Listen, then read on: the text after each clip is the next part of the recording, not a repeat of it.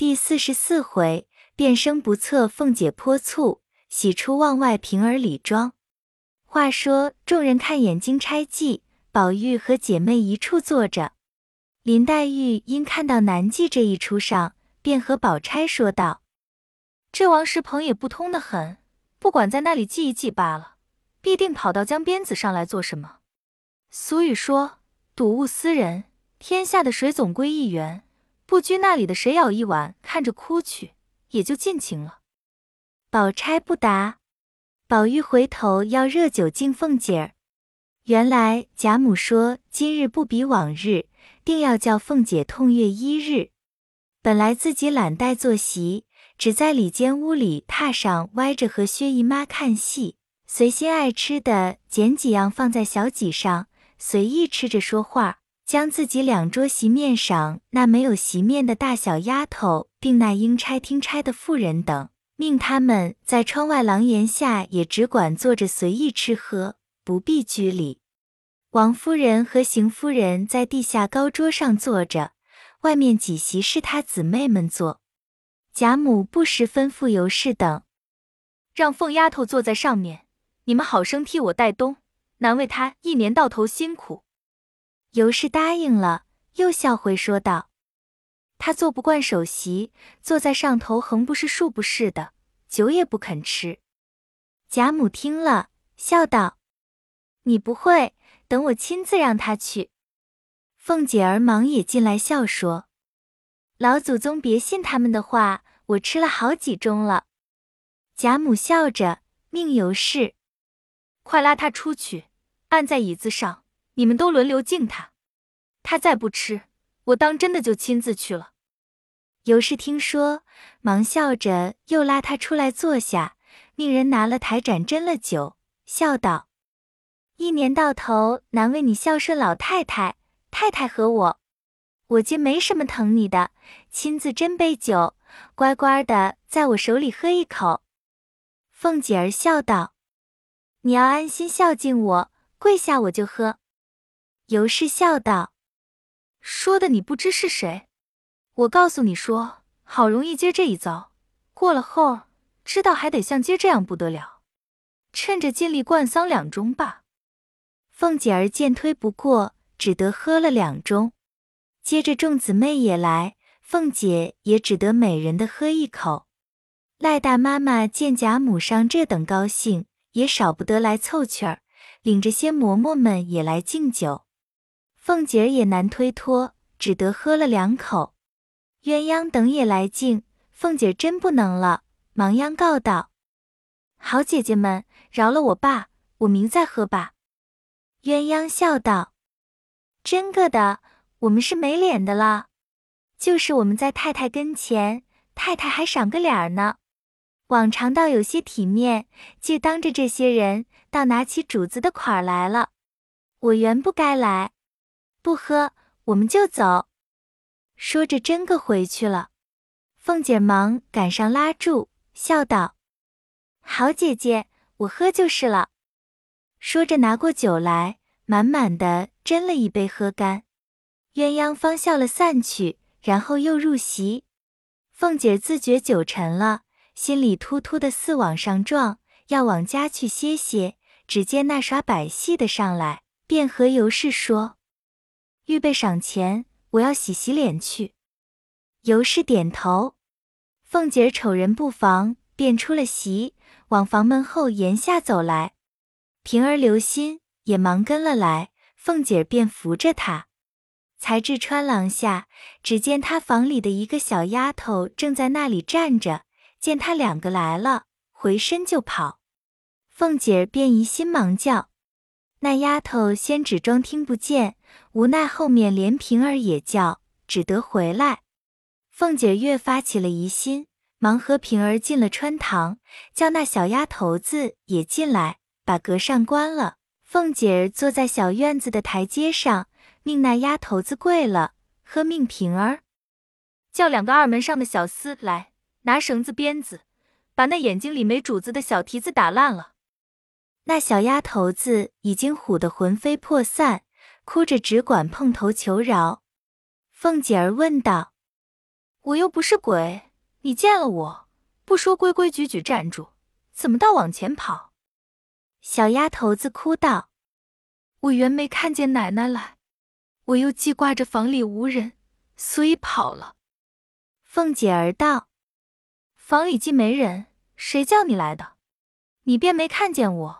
我和平儿在后头扯着脖子叫了你十来声，越叫越跑，离得又不远，你聋了不成？”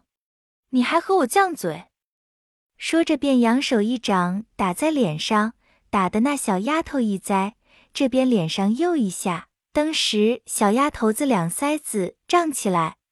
平儿忙劝奶奶仔细手疼，凤姐便说：“你再打着问他跑什么？他再不说，把嘴撕烂了他的。”那小丫头子先还犟嘴，后来听见凤姐儿要烧了红烙铁来烙嘴，方哭道：“二爷在家里，打发我来这里瞧着奶奶的。若见奶奶散了，先叫我送信儿去的。不成望奶奶这会子就来了。”凤姐儿见话中有文章，叫你瞧着我做什么？难道怕我家去不成？必有别的缘故，快告诉我，我从此以后疼你。你若不细说，立刻拿刀子来割你的肉。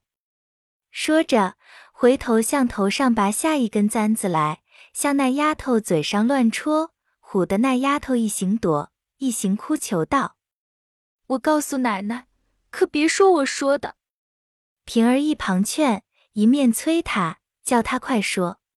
丫头便说道：“二爷也是才来房里的，睡了一会醒了，打发人来瞧瞧奶奶。”说才坐席，还得好一会才来呢。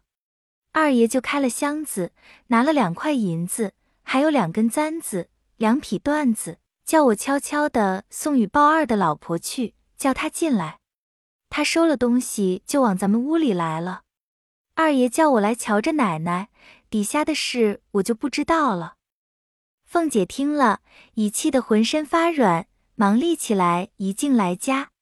刚至院门，只见又有一个小丫头在门前探头，一见了凤姐，也缩头就跑。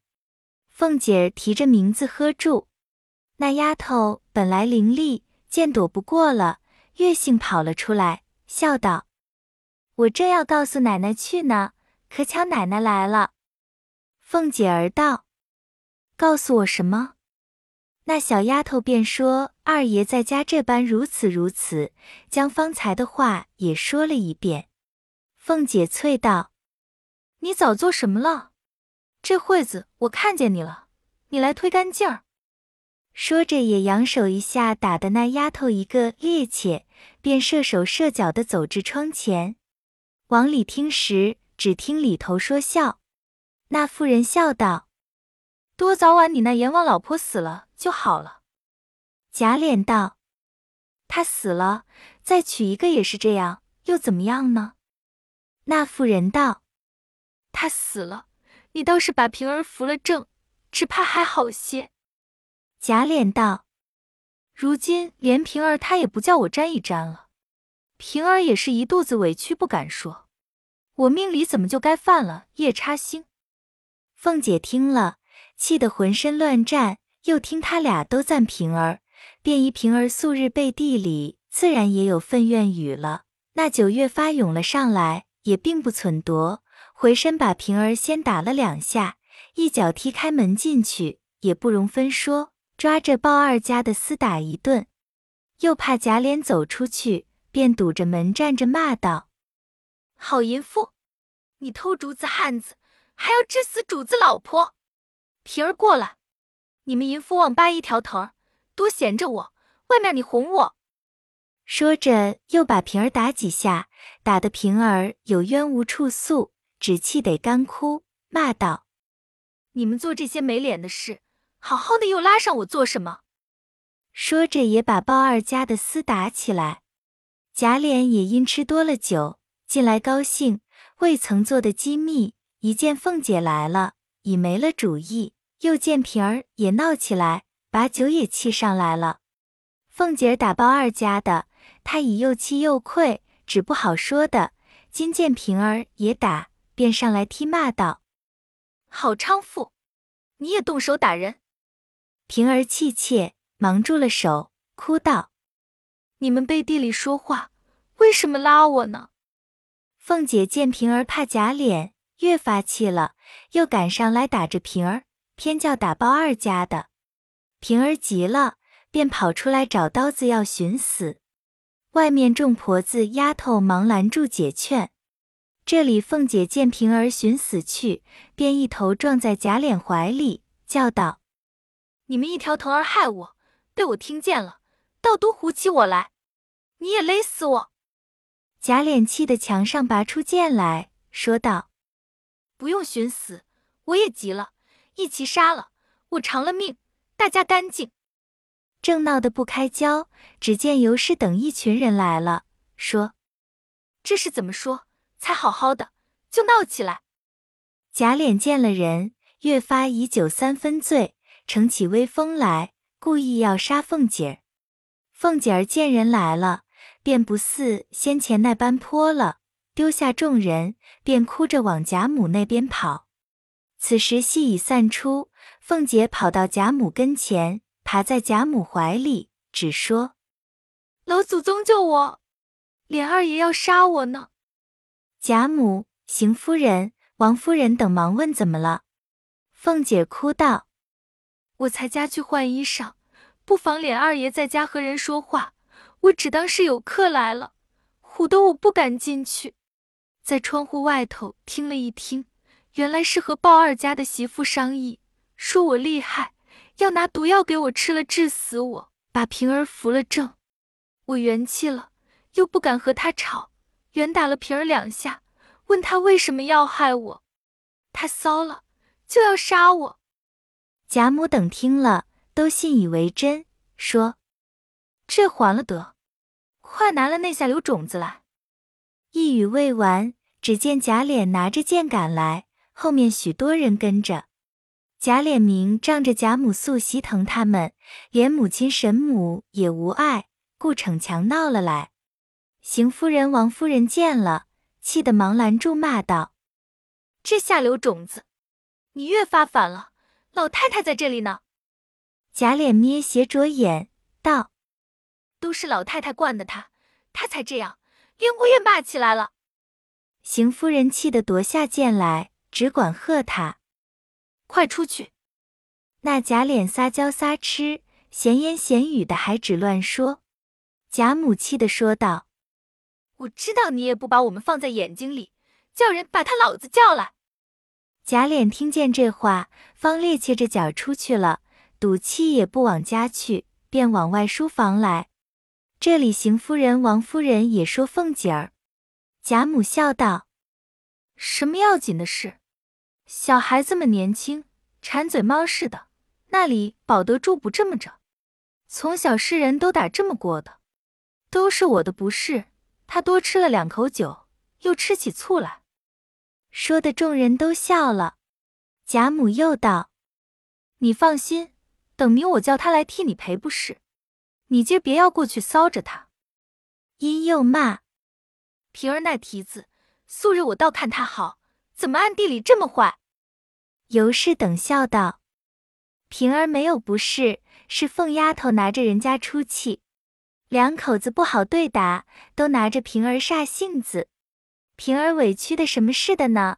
老太太还骂人家。”贾母道：“原来这样，我说那孩子倒不像那狐媚眼道的，既这么着，可怜见的，白受他们的气。”因叫琥珀来。你出去告诉平儿，就说我的话。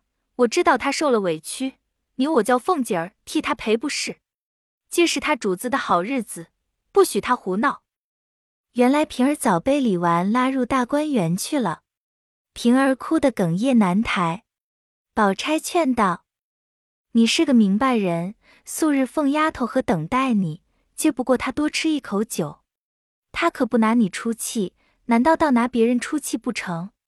别人又笑话他吃醉了，你只管这会子委屈，素日你的好处岂不都是假的了？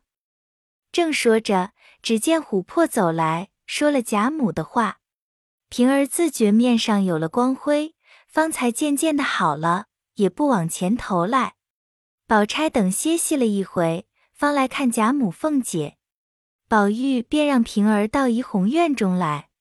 袭人忙接着笑道：“我先原要让你的，只因大奶奶和姑娘们都让你，我就不好让的了。”平儿也陪笑说：“多谢。”因又说道：“好好的从那里说起，无缘无故白受了一场气。”袭人笑道：“二奶奶素日待你好，这不过是一时气急了。”平儿道：“二奶奶倒没说的，只是那淫妇治的我，他又偏拿我凑去，况还有我们那糊涂爷倒打我。”说着便又委屈，禁不住落泪。宝玉忙劝道。好姐姐，别伤心，我替他两个赔不是罢。平儿笑道：“与你什么相干？”宝玉笑道：“我们弟兄姊妹都一样，他们得罪了人，我替他赔个，不是也是应该的？”又道：“可惜这新衣裳也沾了，这里有你花妹妹的衣裳，何不换了下来，拿些烧酒喷了熨一熨，把头也另梳一梳。”洗洗脸，一面说，一面便吩咐了小丫头子们舀洗脸水，烧熨斗来。平儿素喜只闻人说，宝玉专能和女孩们结交。宝玉素日因平儿是贾琏的爱妾，又是凤姐的心腹，故不肯和她私近，因不能尽心，也常为恨事。平儿今见他这般，心中也暗暗的颠多。果然话不虚传。瑟瑟想的周到，又见袭人特特的开了箱子，拿出两件不大穿的衣裳来与他换，便赶忙的脱下自己的衣服，忙去洗了脸。宝玉一旁笑劝道：“姐姐还该擦上些脂粉，不然倒像是和凤姐姐赌气了似的。况且又是她的好日子，而且老太太又打发了人来安慰你。”平儿听了有理。便去找粉，只不见粉。宝玉忙走至妆台前，将一个宣窑瓷盒揭开，里面盛着一排十根玉簪花棒，拈了一根递与瓶儿，又笑向他道：“这不是铅粉，这是紫茉莉花种研碎了兑上香料制的。”平儿倒在掌上看时，果见青白红香，四样俱美，摊在面上也容易匀净。且能润泽肌肤，不似别的粉轻重色质。然后看见胭脂也不是成张的，却是一个小小的白玉盒子，里面盛着一盒如玫瑰膏子一样。宝玉笑道：“那是卖的胭脂都不干净，颜色也薄。这是上好的胭脂凝出脂子来，淘澄净了渣子，配了花露蒸叠成的。”只用细簪子挑一点抹在手心里，用一点水化开抹在唇上，手心里就够打夹腮了。平儿一言装饰，果见鲜艳异常，且又甜香满颊。宝玉又将盆内的一只并蒂秋会用竹剪刀斜了下来，与他簪在鬓上。忽见李纨打发丫头来唤他，方忙忙的去了。宝玉因自来从未在平儿前进过心。且平儿又是个极聪明极清俊的上等女孩，比不得那起俗蠢拙物，深为恨怨。今日是金钏儿的生日，故一日不乐，不想落后闹出这件事来，竟得在平儿前烧尽片心，一今生意中不想之乐也。因歪在床上，心内怡然自得。忽又思及贾琏为之以淫乐悦己。并不知作养之粉，又思平儿并无父母兄弟姊妹，独自一人供应贾琏夫妇二人。贾琏之俗，凤姐之威，他竟能周全妥帖，皆还遭荼毒。想来此人薄命，比黛玉尤甚。想到此间，便又伤感起来，不觉洒然泪下。因见袭人等不在房内，尽力落了几点痛泪。复起身，又见方才的衣裳上喷的酒已半干，便拿熨斗熨了叠好。见他的手帕子望去，上面犹有泪渍，又拿至脸盆中洗了晾上，又喜又悲，闷了一回，也往稻香村来说一回闲话，掌灯后方散。平儿就在李纨处歇了一夜，凤姐儿只跟着贾母。贾琏晚间闺房，冷清清的，又不好去叫，只得胡乱睡了一夜。次日醒了，想昨日之事，大没意思，后悔不来。邢夫人记挂着昨日贾琏醉了，忙一早过来，叫了贾琏过贾母这边来。贾琏只得忍愧前来，在贾母面前跪下。贾母问他怎么了，贾琏忙陪笑说：“左元是吃了酒，惊了老太太的驾了，接来领罪。”贾母啐道：“下流东西，灌了黄汤，不说安分守己的挺尸去，倒打起老婆来了。凤丫头成日家说嘴，霸王似的一个人，左虎的可怜。要不是我，你要伤了他的命，这会子怎么样？”贾琏一肚子的委屈，不敢分辨，只认不是。贾母又道：“那凤丫头和平儿还不是个美人胎子，你还不足？成日家偷鸡摸狗，脏的臭的，都拉了你屋里去。为这起淫妇打老婆，又打屋里的人，你还亏是大家子的公子出身，活打了嘴了。若你眼睛里有我，你起来，我饶了你。”乖乖的替你媳妇赔个不是，拉了他家去，我就喜欢了。要不然你只管出去，我也不敢受你的跪。贾琏听如此说，又见凤姐儿站在那边，也不盛妆，哭得眼睛肿着，也不施脂粉，黄黄脸儿，比往常更觉可怜可爱。想着，不如赔了不是，彼此也好了，又讨老太太的喜欢了。想必便笑道：“老太太的话，我不敢不依，只是越发纵了她了。”贾母笑道：“胡说！我知道他最有理的，再不会冲撞人。他日后得罪了你，我自然也做主，叫你降服就是了。”贾琏听说，爬起来，便与凤姐做了一个揖，笑道：“原来是我的不是。”二奶奶饶过我吧！满屋里的人都笑了。贾母笑道：“凤丫头，不许恼了，再恼我就恼了。”说着，又命人去叫了平儿来，命凤姐儿和贾琏两个安慰平儿。贾琏见了平儿，越发顾不得了。所谓妻不如妾，妾不如偷。听贾母一说，便赶上来说道。姑娘昨日受了屈了，都是我的不是。奶奶得罪了你，也是因我而起。我赔了不是不算外，还替你奶奶赔个不是。说着，也做了一个揖，引得贾母笑了，凤姐也笑了。贾母又命凤姐儿来安慰她。